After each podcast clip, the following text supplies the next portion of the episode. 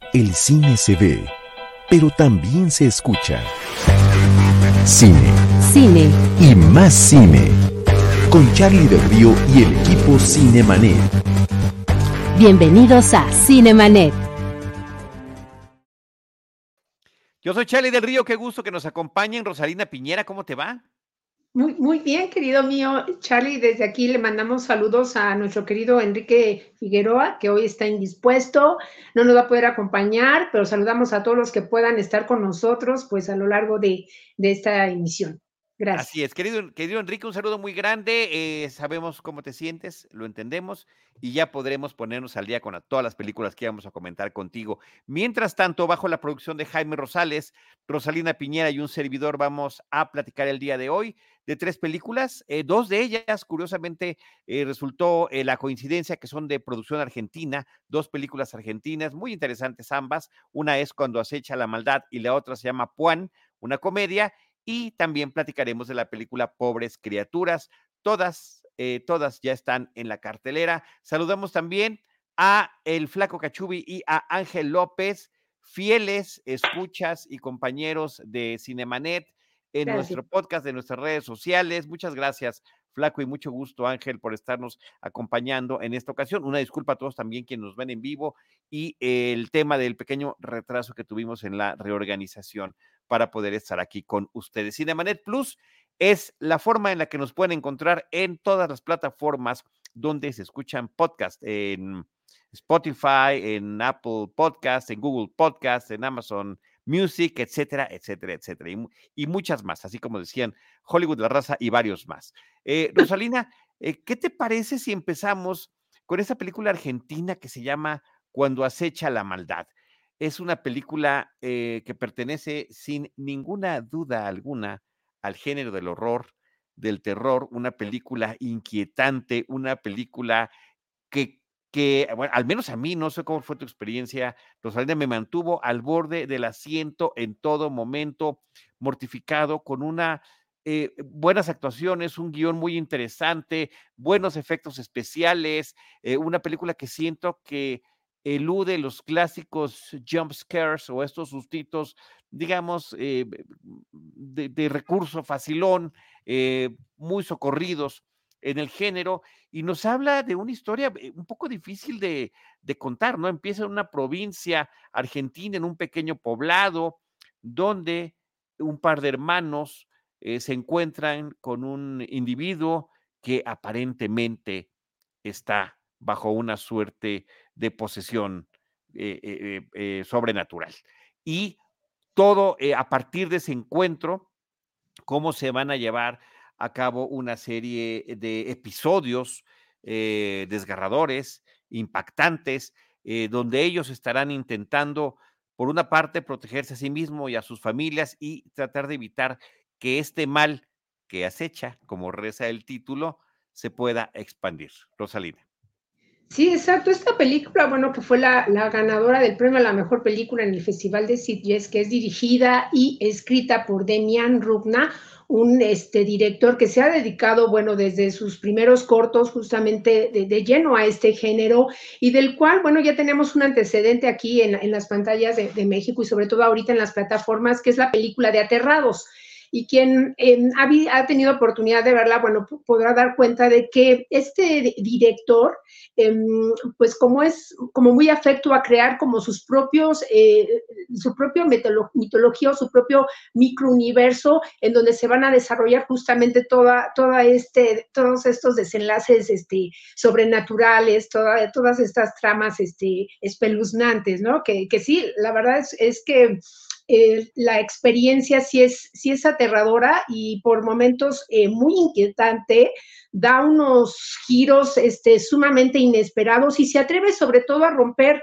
con algunos de los tabúes del, del género, ¿no? Eh, principalmente, por ejemplo, en la participación de los niños, que aunque si bien ya los hemos visto en, varias películas del género, interpretando, bueno, a, a, este, a, personas este, poseídas o, o, situándolos como del lado oscuro, de, del lado oscuro de, de la maldad, pues aquí resulta como sorpresivo justamente cómo se va desarrollando la historia. Eh, no sé si estés de acuerdo, Charlie, que bueno, e, estos dos hermanos, ¿no? Que salen justamente, pues, este, en, el campo, porque todo se desarrolla, como bien dices, como en, esta pequeña provincia, hacen un hallazgo macabro, ¿no? Que a, la manera como de terciopelo azul con esta oreja, este, ¿no?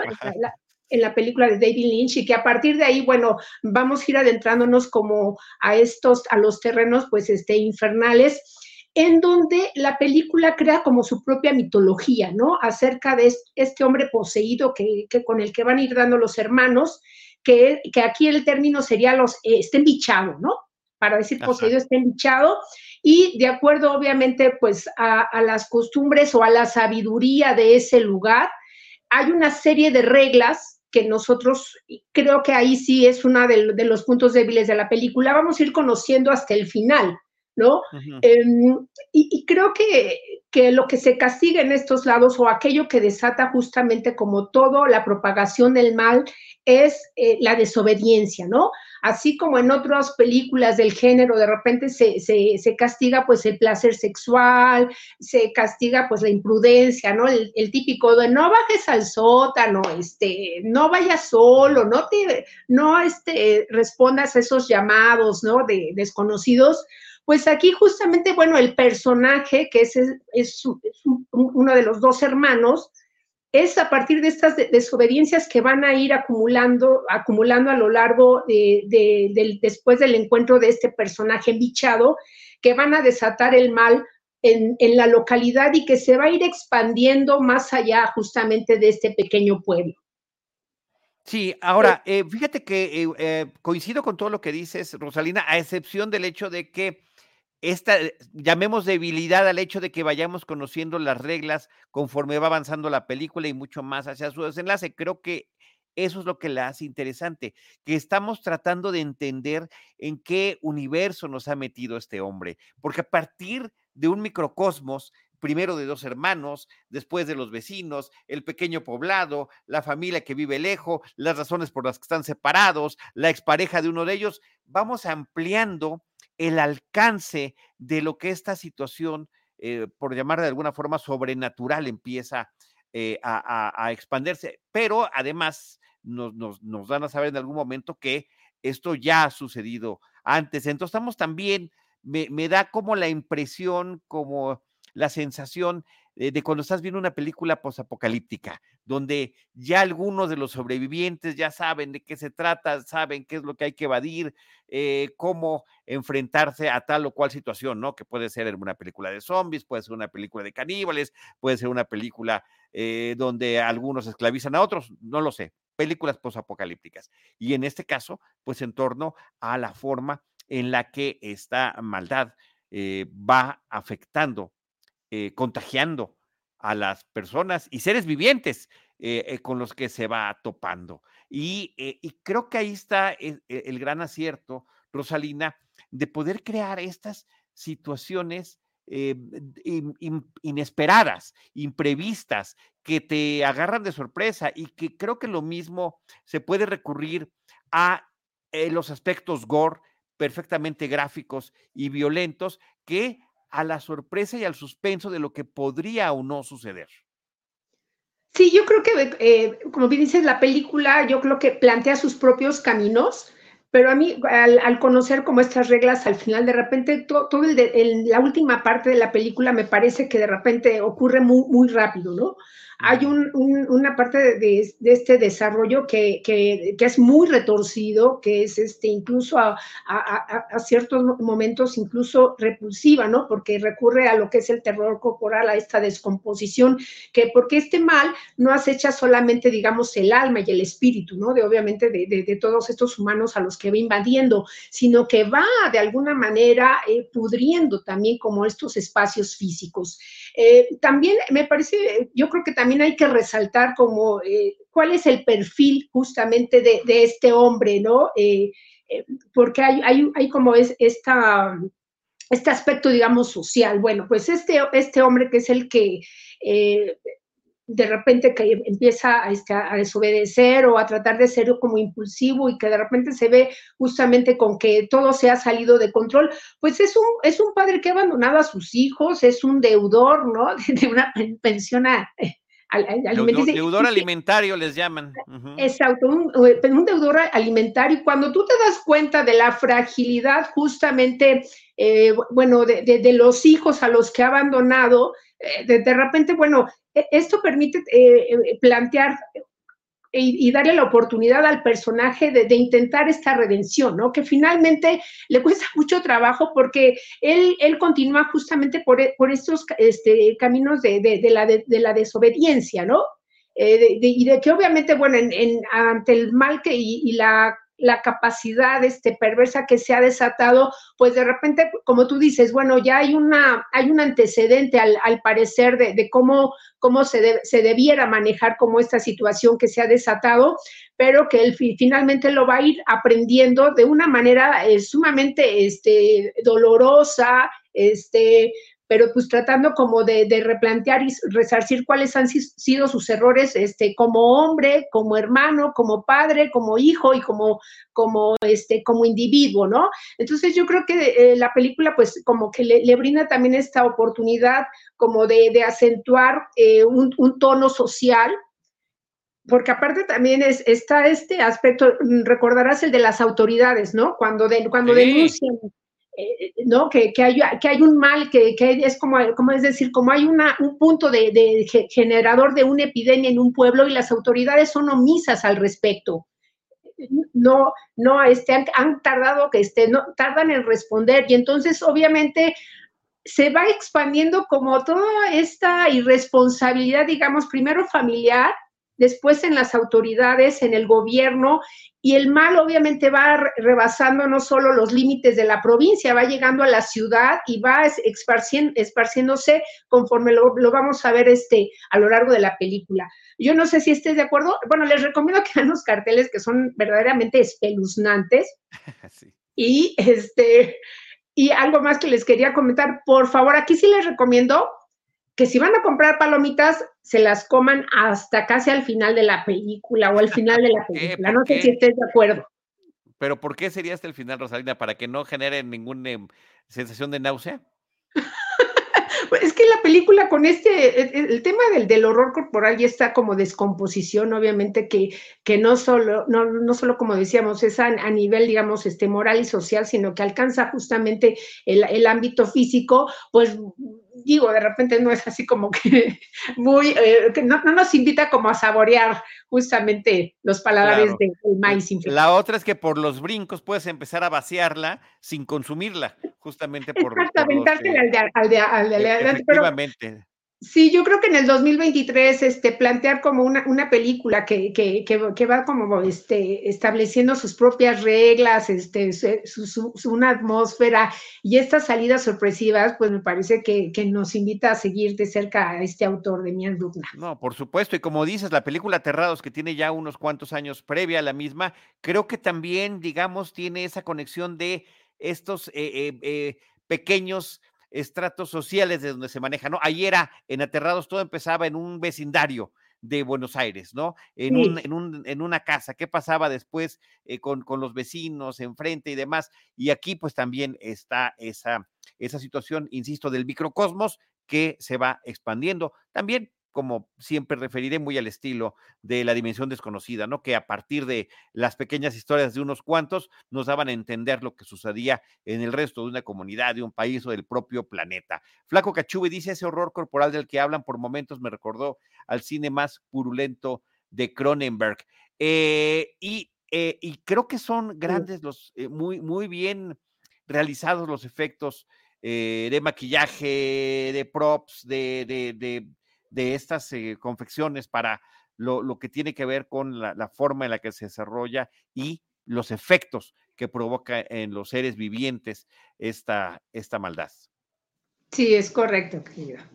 Pues ahí está, cuando acecha la maldad, la película escrita y dirigida por Demian Rugna, producción argentina.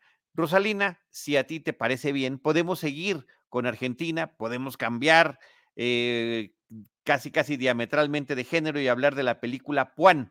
Puan es una comedia que ya se estrenó desde la semana pasada en cartelera. Em, por cierto, que en funciones de este fin de semana, en la Cineteca Nacional, a ver si al rato nuestro productor Jaime Rosales nos da el dato preciso. La productora de la película Puan estará en Cineteca Nacional para charlar con el público después de la presentación de la cinta. Bueno, la película ya está en cartelera. Eh, Puan es una película contemporánea eh, de, comedia que habla sobre la vida de un profesor universitario, eh, profesor de filosofía, que, em, cuya vida pues empieza a trastocarse a partir del fallecimiento de su mentor, el profesor que primero como alumno lo descubrió, lo fue orientando y con el que trabajó eh, a lo largo de muchísimo tiempo en la facultad.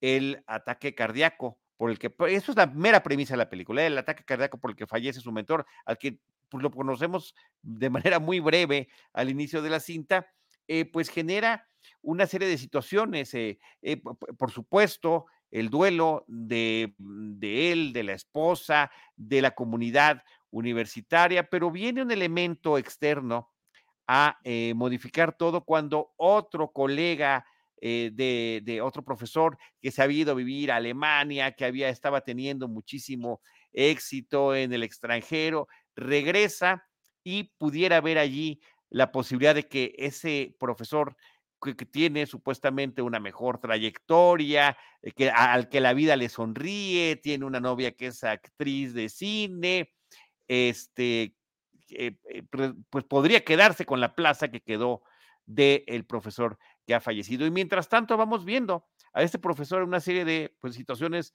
de enredo, situaciones eh, incómodas, también situaciones con las que nos podemos identificar muchísimo, Rosalina, yo creo que en un país como el México y Argentina, latinoamericanos, al fin y al cabo, sociedades eh, eh, realidades socioeconómicas muy parecidas, batallando por la economía, ¿no? Él tiene, no nada más da clase en la facultad, también pues da clases a domicilio, eh, si hay alguna oportunidad de ir a alguna otra oportunidad de dar una clase en algún otro tipo de barrio, pues él ahí va y está ahí batallando con esto, vemos también su entorno familiar. Y a partir de estos encuentros y desencuentros, estas posibilidades, pues esto porque de repente a mí me parece un poco negro, Rosalina, en, en, torno a situaciones este, también de, condición económica del país. Hay, hay momentos de una fábrica que cerró, unas marchas universitarias, en fin, vamos viendo todo este contexto.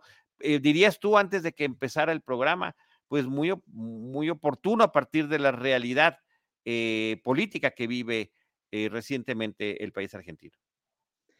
Sí, fíjate que, bueno, como es este momento eh, como oportuno, donde, como bien dices, no solo se habla de la, se habla de la precariedad económica en la que viven los profesores universitarios de, gran preparación en, temas pues tan este, de, estudios rigurosos como lo es la, filosofía y que de repente eh, pues viene el cierre del, de las universidades, ¿no? Se anuncia el cierre de las universidades, las, el, la, que se coartan justamente las libertades, la, el derecho de, aprender y que pues ahorita con todos los movimientos, todo lo que estamos eh, escuchando y viendo este, de lo que está ocurriendo en Argentina, pues me parece que es, se inserta la película en un momento como muy oportuno como para, para hablar acerca pues de toda esta... Eh, contexto social que, va desarrollándose también en, la película.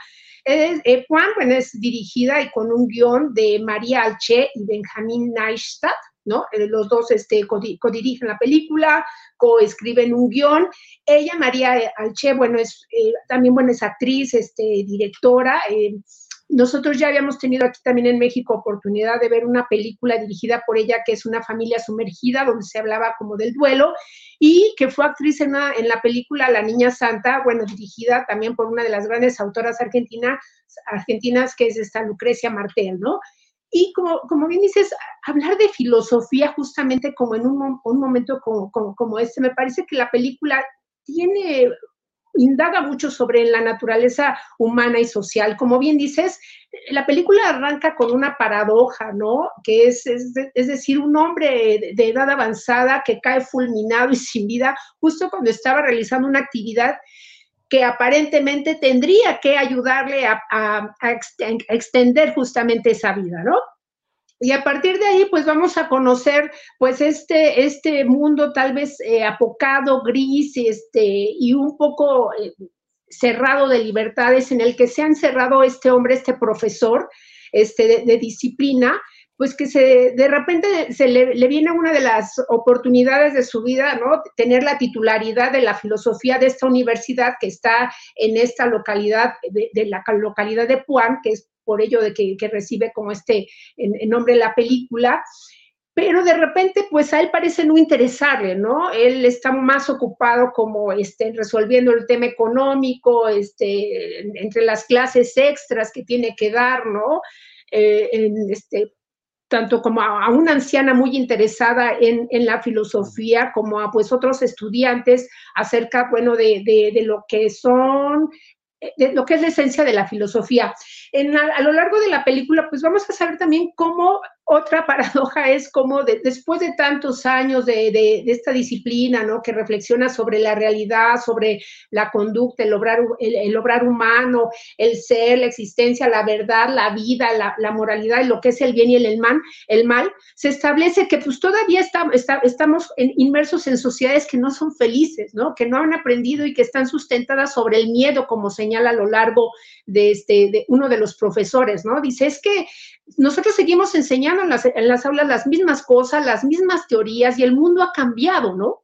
Lo que plantea justamente como esta, estos abismos que hay entre lo que aprendemos en las aulas, en las, aulas, en las teorías y, lo que, y, lo práctico que resulta ser el conocimiento, pues en la vida real, eh, ante una política y unos aconteceres que pues, nos van a ir, que van golpeando justamente a las sociedades hay una parte, como dices, obviamente todo esto dentro de, una comedia, porque, por ejemplo, algo de lo que desencadena esta competencia académica entre este otro profesor de filosofía que, que dices que, pues parece que la suerte, ¿no? lo, ha, este, lo ha bendecido y lo ha apapachado, porque pues él ha salido del país, ha estudiado este, en Europa, en Estados Unidos, tiene unas teorías muy, maneja plantea unas teorías muy modernas, es encantador, toca el piano, canta, hace, es como el lado opuesto, ¿no? De este hombre, pues, apocado, pero que eh, su hijo le dice, pero a ti no te interesaba quedarte con esa titularidad, ¿no? Y, viene uno como de, esta, de, esto, de estos temas que son como muy, muy humanos, ¿no?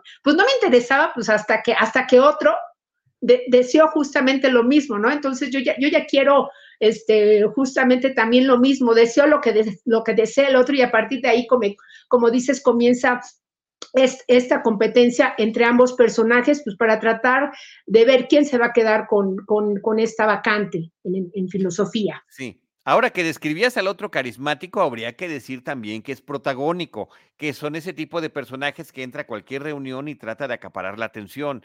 Eh, y, también mencionabas una película previa de los mismos creadores donde se maneja el tema del duelo. Creo que aquí se está manejando también de una manera eh, constante eh, es eh, lo que se está viviendo, no nada más de la pérdida de la persona, sino también de la pérdida posiblemente de un estilo de vida y de una forma de hacer las cosas. No hay un cuestionamiento que le hace la, la, viuda al profesor que me parece que es, nos la podríamos hacer a nosotros constantemente sobre la no, la continuidad o no de los lugares a los que estamos habituados, ¿no? Y acostumbrados. Y lo que mencionabas de la paradoja inicial, sí, e, esa paradoja inicial de la muerte de este individuo mientras está haciendo una actividad física que se supone sería para prolongar la vida, eh, se viene, se maneja a lo largo de toda la película en distintos momentos. A veces los entendemos así como este tal cual de la cinta, o a veces el propio profesor nos la explica. Eh, y que creo que además es un buen profesor. Eh, esos pequeños momentos en, los que él compara el punto de vista filosófico de un autor y de otro y termina después leyendo algunos de los fragmentos, a mí me parecieron interesantísimos, súper oportunos y que efectivamente él los va aplicando conforme a la realidad que tiene, como por ejemplo cuando va a, un, a dar una clase a un barrio eh, pues de, menores eh, oportunidades sociales y económicas y tiene que ir acompañado de un gendarme, tiene que ir acompañado de un policía. Y entonces está el planteamiento, si vengo sin el policía, hay, una situación que nos habla de algún tipo de libertinaje, pero si vengo con el policía se habla de algún de la coartación de nuestras libertades. ¿Cuál elegir? ¿Cuál escoger? Y esas paradojas están eh, permanentemente planteadas en la película y, hay, que decirlo, con buen sentido del humor. Rosalina, a veces es el humor facilón, ramplón, hay una broma ahí con un pañal que, de veras de repente siento que se alarga inacabablemente, y otras más, eh, un tanto cuanto más sofisticadas. Sí, y como dice, yo creo que hay que resaltar el, trabajo de los dos, actores, este, obviamente que se, van a, confrontar que es este Marcelo Subioto, este, que también actúa en una familia sumergida, que es este profesor, ¿no? Que, que pues, obviamente, pues de maneras como hay antiguas, ¿no? Y que de repente, pues se ve enfrentado como al, cambio, a la modernidad que implica el personaje que interpreta a Leonardo. Mm, Leonardo. Baraglia. Baraglia, gracias, ¿no? Que, que, por cierto también él, él, ahí lo pueden ver en la película de Relatos Salvajes, eh, en, en, en alguno de los cuentos. Y como bien mencionabas, pues la película también nos, nos plantea dentro, además de ¿no? todo este universo filosófico que me parece que también muy atractivo como para nosotros eh, volver a adentrarnos acerca de, de, tratar de explicarnos este, pues, nuestro papel aquí, esta colisión de dos mundos, ¿no? Eh, que porque por un lado son estos dos profesores que tienen dos visiones acerca de, cómo se debe impartir la filosofía desde un planteamiento pues moderno, desde un planteamiento pues muy teórico, eh, donde de repente em, hay también esta colisión de generaciones, porque recordaremos, hay un personaje que es el de esta anciana, que, la verdad es que e, es, llama la atención y es muy atractivo porque, imagínense, yo digo, la, señora ya es, es, mayor, pero ella está muy interesada en seguir aprendiendo y, y, le, y, paga obviamente para que este hombre vaya y le hable acerca de todo, obviamente de todos los temas filosóficos mientras que su hija, bueno, que pertenecen pues a una familia este, pues adinerada, pues su hija está insertada como en esta trivialidad, Y eso nos plantea que no es un asunto de generaciones, ¿no? Es, es un asunto también como ni siquiera de, los medios recursos económicos, sino que tiene más interés más allá acerca de cómo eh, nos planteamos el conocimiento, el aprender acerca de nuestro mundo. Esta película, eh, bueno, ganó el mejor actor para este Subioto y el mejor guion en el Festival de San Sebastián y en los premios este, de, la Academia Española eh, estuvo nominada también a la mejor película hispanoamericana. Es una gran sorpresa. de repente sí vamos a ver este profesor que me parece que es un poco de humor excesivo, ¿no? A lo que tiene que llegar pues para tratar de, ganarse la mantención, pero, pero me parece que al final rescata perfectamente como este coraje que ha caracterizado a estas generaciones este, argentinas que han salido a las calles a defender sus derechos. Así es. Eh, Ivonne Vargas nos, nos, dice, nos cuentan con tal detalle lo que encontraremos que ya me urge ver esa película. Me dieron ganas de regresar a mis clases de filosofía. A mí también, Ivonne, coincido contigo. Y el flaco Cachubi dice, después de ver la película me dieron ganas de leer a Platón, Heráclito, Hobbes y Heidegger.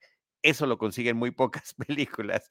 Sí, este, definitivamente es un plus que nos puede dar esta cinta llamada Puan, esta producción argentina, Sí, y fíjate que eh, yo me, quedé pensando un poco porque había, hay una serie, me parece que es española, que habla sobre un profesor este, de filosofía, ¿no? Que ha sido como una sensación. Y yo creo que ahora que de repente, este, aparentemente, bueno, la filosofía pasa este, a otros terrenos, yo creo que hay que, retomar justamente todas estas fuentes de, análisis y, y de conocimiento sobre la naturaleza humana y sobre para poder entender un poco más en qué mundo nos estamos moviendo, Charlie. Así es, así como desaparecí de repente por temas de la conexión. Eh, la función de prensa con preguntas y respuestas de Juan con la productora Bárbara Sarasola Day eh, va a llevarse a cabo el sábado 27 de enero a las 7.30 de la noche en la Cineteca Nacional bajo la producción de Javier Quintanar. Así que ahí estará esta productora platicando sobre la película después de la función. Eh, función de público con preguntas y respuestas, me reitera nuestro productor Jaime Rosales. Em, pues ahí está la, la, la propuesta de esta película Puan, insisto, en cartelera y si escuchan este programa a tiempo, este sábado 27 de enero, la función a las 7.30 en la Cineteca Nacional. Creo que vale muchísimo la pena, Rosalina. Sí, Ivonne Eva Vargas, muchas gracias. Merlí le está comentando de esta serie española en donde hay un profesor de filosofía que ha sido una serie que causó sensación desde su estreno justamente por estos, estos planteamientos, estos cuestionamientos que hace este, este académico a sus alumnos y que de alguna manera, mira, abren fronteras, abren la mente, abren el pensamiento y que resultan sumamente ricos. Y eh, en este duelo que tienen estos dos profesores, hay momentos muy graciosos porque mientras el otro, es así como tímido, de repente va, a tener un despertar que del, cual el, otro carece eh, y que me parece como justamente muy acertado y, que, le, que, le, hace mucha justicia al personaje, este, bueno, de este, de este, de este profesor que, que de repente pues, se encuentra en una revolución, este, tanto escolar como económica y social y política. Efectivamente. Pues ahí está la película Puan y la recomendación de la serie española Merlí, que salió a colación a partir de estos comentarios. Rosalina Piñera, finalmente, eh, para concluir este episodio, vamos a platicar de la película Pobres Criaturas. Poor Things, la nueva cinta dirigida por Yorgos Lántimos, que ya está de estreno comercial en nuestra cartelera. Una película que también abre todo este tipo de cuestionamientos, de preguntas eh, sobre la naturaleza humana, eh, sobre el comportamiento del ser humano, sobre la condición misma en la que vivimos, pero a partir de una muy interesante combinación entre ciencia ficción y fantasía, diría yo. Eh, la forma en la que está contada la película, desde mi perspectiva, pareciera como de cuento de hadas, un cuento de hadas sórdido, un cuento de hadas mórbido, pero un cuento de hadas al fin y al cabo, de una criatura que eh, pues eh, es producto de un experimento científico. Se supone que estamos en la en el Londres victoriano, pero es una especie de reinvención de ese Londres victoriano porque hay una serie de avances tecnológicos. Eh, steampunk, me decía Iván Morales, era esta, esta forma en la que se pueden eh, plantear este tipo de avances que no son propios de, de, una época. Y no sé qué tanto detalle habría que dar del origen del, del, de la criatura, eh, del personaje, pero este, digamos que es un una, eh, personaje novicio en el mundo con un cuerpo adulto, un cuerpo adulto de mujer. Y a partir de encontrarse con un abogado eh, sin escrúpulos, pues resulta que emprenderá un recorrido por el mundo. Rosalita. Sí, em, fíjate que bueno, de, esta película me, gustaría primero comentar eh, todo lo que, lo que me agradó, ¿no? Y después como lo que yo considero como, no sé, siento que hay un faltante, ¿no? Eh, como dices, bueno, cuando has visto ya las películas de Yorgo Lantimos, este autor griego de películas como Colmillo, eh, la langosta, el sacrificio del ciervo sagrado, y la favorita, pues podemos ver que ya de alguna manera este, está retomando como otro, otro ritmo narrativo. Es una película que tiene muchas texturas, casi, casi como que muy, muy sensorial desde el inicio de la película. Van a ver ustedes de repente, bueno, en los créditos iniciales, este, una especie como de mini historia a través, bueno, de, los bordados de, estas telas, de estas telas donde, bueno, eh, nos vamos a ir adentrando, como dices, a, este em, contexto victoriano. Y eh, como dices, de repente eh, hay, hay, un, hay un factor que es, este, es esta mujer que tiene como, digamos, que está en un proceso de aprendizaje, porque, bueno, que, que tiene esta eh, bueno, ustedes ya, lo habían platicado también en, esta, en esta eh, conversación que tuviste eh, con, este, con Iván, ¿no? Respecto a, esta herencia, ¿no? Con, el, con la criatura de Frankenstein, justamente pues de, un, científico, ¿no? Que se ha dedicado a, hacer quimeras hacer quimeras, hacer una serie de experimentos y que de repente, bueno, este, una de sus creaciones más preciadas es esta mujer que va a entrar por ciertas razones que vamos a descubrir a lo largo de la película en, un, en los terrenos del aprendizaje, pero desde, desde los primeros eh, días como de, nacida, ¿no? Vamos a ver ahí una gran interpretación, sobre todo corporal este, y de, expresi de expresión este, de, gestos y, de cómo hay una transición, eh, un desarrollo de, aprendizaje de, la conducta humana del personaje que interpreta Emma Stone a, través, bueno, de este personaje tan singular que es eh, Bella Baxter, ¿no? Esta, esta joven que pues de repente... Eh, se va a hacer los cuestionamientos que se hacen todos los niños, ¿no?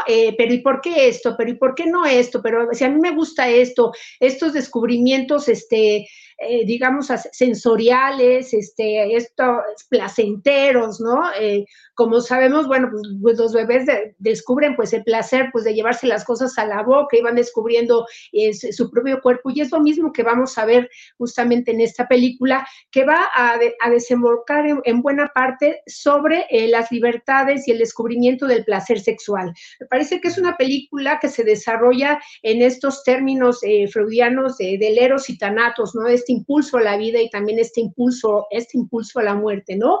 De este científico, ¿no? Eh, marcado por, por cicatrices, no solo físicas, ¿no? Sino lo que tú podrías decir, este maltrato que, que va explicando y que vamos a ir conociendo, que, que, fue objeto este, por parte de su padre, pues un científico que se ha despojado pues de, de la ética y la moral para poder eh, ir conociendo más sobre, sobre, el, sobre el cuerpo humano, sobre las reacciones que hay, por eso vamos a ir conociendo pues cuáles eh, eh cuál es la personalidad o cuáles son las limitaciones del personaje que interpreta William Dafoe.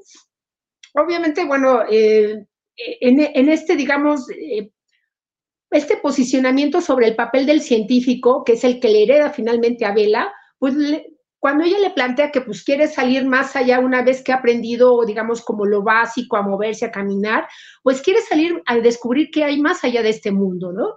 Y entonces, pues para él es muy lógico, ¿no? Porque el conocimiento empírico, que es donde se sustenta como este, gran parte de la ciencia, pues le invita justamente a salir de esta mansión y aventurarse por Alejandría, por París y por, Lisboa y por otras ciudades que obviamente en esos momentos, como bien planteas, pues eran parte como de, las grandes este, urbes ya desarrolladas como de la película. Sí, y a partir de todas estas eh, experiencias irá evolucionando su visión que tiene de sí misma y por supuesto del mundo y también eh, hurgar sobre su propio pasado. Eh, a mí me gusta mucho este planteamiento que hace la película basado en una novela, en el que parecería una suerte de analogía de Pinocho un Pinocho para adultos, un Pinocho sobre el despertar sexual, pero un Pinocho al fin y al cabo.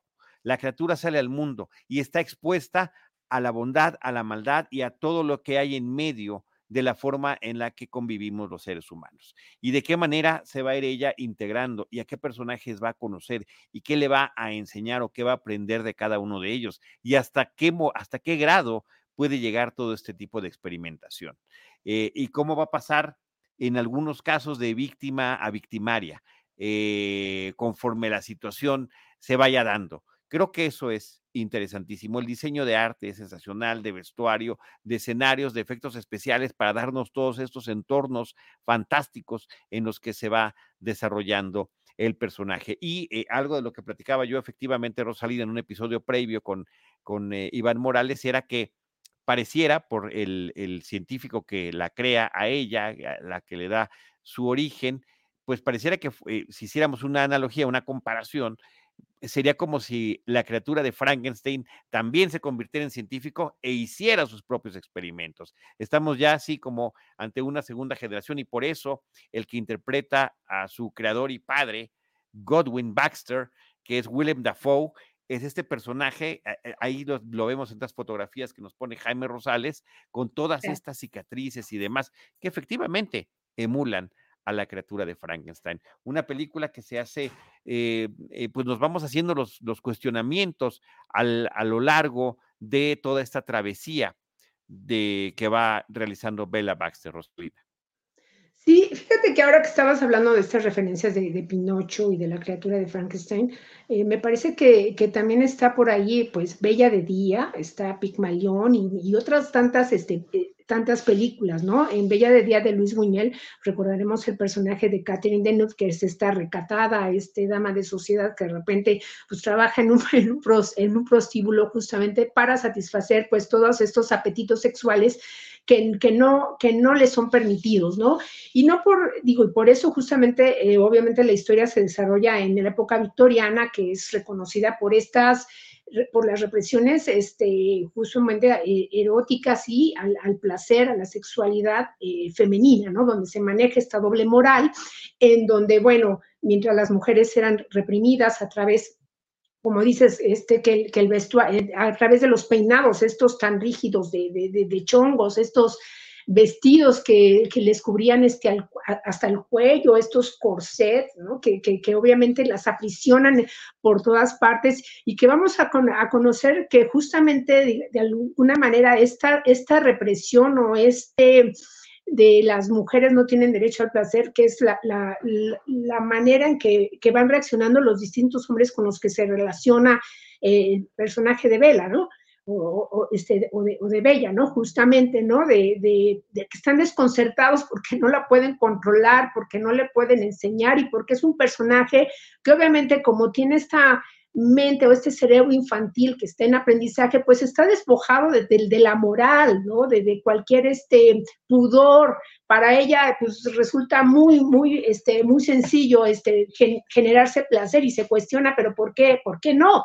Eh, eh, ¿por qué no conseguir eh, por, estos, por estos medios? ¿Por qué el mundo es así? ¿Por qué no es de esta manera? Entonces, em, algo más quería comentar. Bueno, interesante, interesante que todo esto, Rosalina, lo analice también como ella aprendió mientras vivió en la casa de su creador, de Godwin, a quien le dice God, o como Dios en inglés, en este humor negro que tremendo que maneja la película, eh, eh, el método empírico, el método científico es el que ella va aplicando.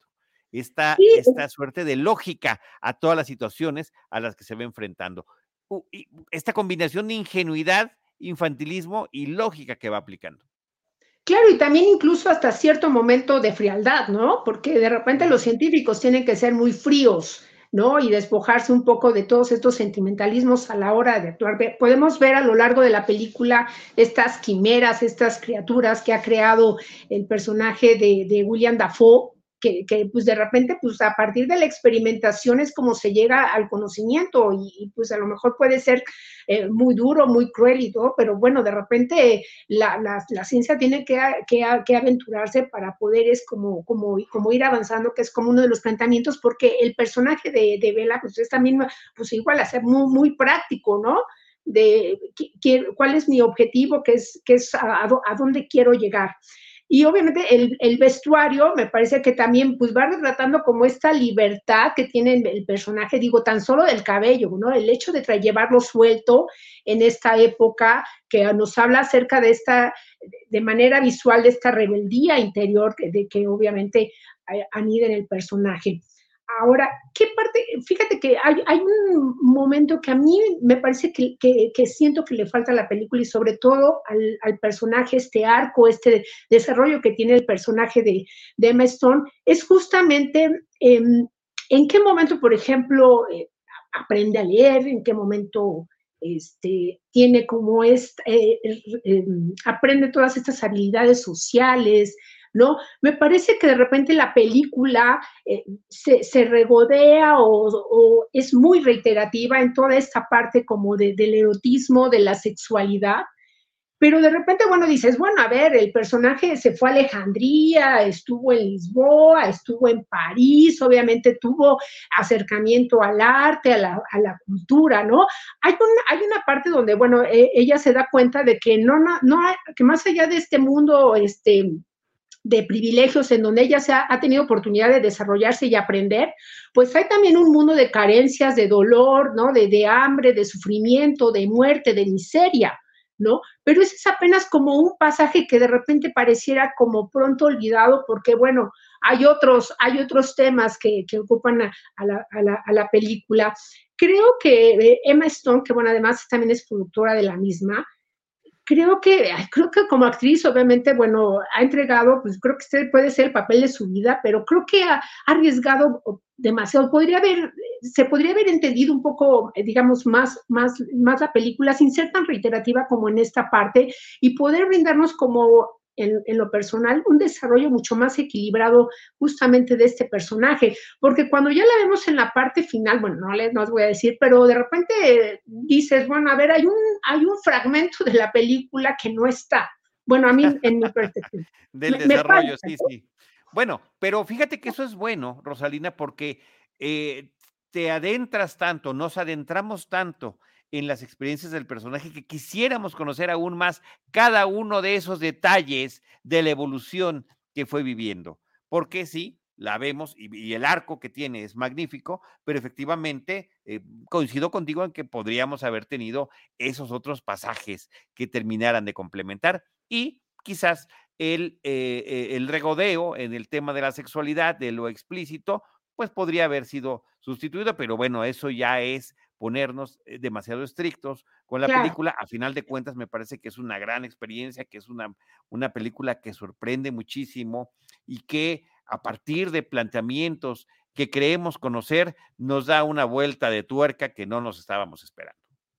Sí, y bueno, en la forma en la que es, no, no que haya una gran vuelta de tuerca al final de la película, sino que toda la película lo es, a partir de entornos, historias eh, y, y, fábulas de, de por sí conocidas.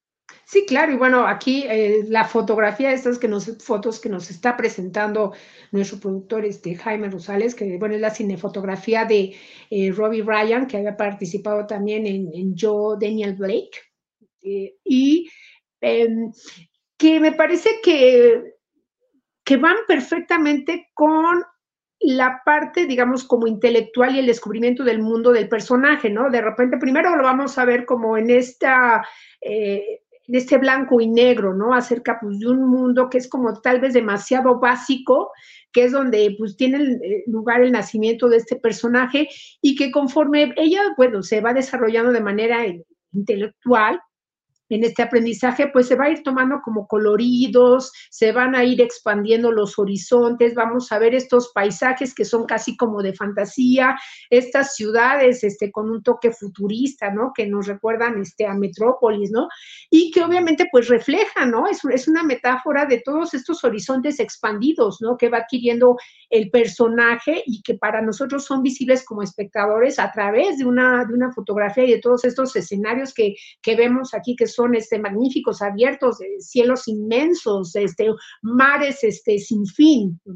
¿Qué opinas? Así es. No, bueno, me parece que eso es uno de los grandes deleites que nos provoca la película y que Rosalina habrá que descubrir en la pantalla cinematográfica que les quede más cerca. Es una gran recomendación que estamos haciendo. En mi caso, es la segunda vez que hablo de ella en, en la semana. Eh, insisto en el episodio de crossover que tuvimos hace un par de días con eh, Iván Morales y también bajo la producción de Jaime Rosales, pues hacíamos también eh, el, la sugerencia de complementarla con otra película, ¿no? Si ustedes ven este, pobres criaturas, Poor Things, y les gustó muchísimo, pues bueno, ¿qué tal darse una vuelta a volver a ver una película de hace 10 añitos, de hace una década, que se llama Ex Máquina, de Alex Garland, que termina eh, teniendo una serie de similitudes muy interesantes, pero cada una con su propia identidad, cómo ciertas temáticas pueden manejarse de distinta manera. Ahí está la imagen de este episodio pasado. Pues Rosalina, no sé si tengas algún comentario final sobre esta película, más allá de toda esta recomendación que hemos estado dando a lo largo del episodio. Pues darnos un, también una vuelta por Frankenstein, ¿no? De justamente claro. este, el clásico y la, la novia de este de, Frankenstein, donde, eh, fíjate, eh, ahora que, que, que, vean y revisen la película, porque ahí en, en, esta eh, primera entrega está muy bien rescatado como este carácter, esta inocencia infantil de, de, la criatura, ¿no? Que a pesar de su apariencia monstruosa, pues guarda dentro de sí pues toda ausencia de maldad y que eh, pues por un hecho este, pues, muy trágico después resulta perseguido por, por, todo, por todo el pueblo. Y aquí, bueno, pues la, la novia de, que Frankenstein que le han traído esta compañía, porque obviamente pues esta criatura pues está sufriendo de la soledad y que resulta también para ella como un descubrimiento, un choque. Y eh, que hay una parte, bueno, hay un planteamiento también en la película que, bueno, es, es que bueno, no, mejor no, se, bueno, que no se lo digo, pero es a, partir de que ella resulta que en realidad no puede ser ella porque a la vez puede ser dos personas y este, pero ya lo van a descubrir, que también es este, muy atractivo. Y esta película me hizo recordar mucho a todos lo que consideramos, podría catalogar, catalogarse como estas películas como de que son como los objeto art, objetos de arte, ¿no? O sea, porque tiene este, como les decía, tiene textura, este, color, colorido, historia, sorpresas, actuaciones. Bueno, el baile, ¿qué me dices? El baile que vemos a, mitad de la película, la actuación también de Mark Ruffalo, que, bueno, se ha de ver divertido de, este, de lo lindo y que lo, vamos a ver como nunca, este, como nunca lo habíamos visto al borde de una rabieta, sin llegar al tono verde. Este, pero bueno, sobre todo pues Emma Stone, ¿no? Que, que, me parece que es muy, muy merecida la nominación que ha recibido y pues todas las nominaciones a las que espera esta película. Así es, nominaciones al Oscar que fueron anunciadas en la misma semana en la que estamos transmitiendo y publicando este episodio. Rosalina Piñera, muchísimas gracias. Gracias a todos. Eh, gracias también a Gustavo Rodríguez, dice saludos a Cinemanet. Charlie de Río, un placer escuchar sobre buen cine. Muchísimas gracias, Gustavo. Te mando un saludo muy grande. Y de nueva cuenta al Flaco Cachubi, a Ángel López y a Ivonne Vargas por haber estado comentando durante la transmisión en vivo de este episodio la producción de Jaime Rosales. Rosalina, arroba Rospinera en redes sociales, ahí la pueden encontrar. Arroba Charlie del Río en mi caso y por supuesto Cinemanet Plus en todas las plataformas de podcast eh, y eh, también en el resto de redes sociales como Cinemanet o Cinemanet 1, en cualquiera de esos casos lo pueden encontrar. Nosotros, todo el equipo Cinemanet, les estaremos esperando en nuestro próximo episodio con Cine cine y más cine. Esto fue Cinemanet. El cine se ve, pero también se escucha. Les esperamos en nuestro próximo episodio. Cine. Cine. Y más cine.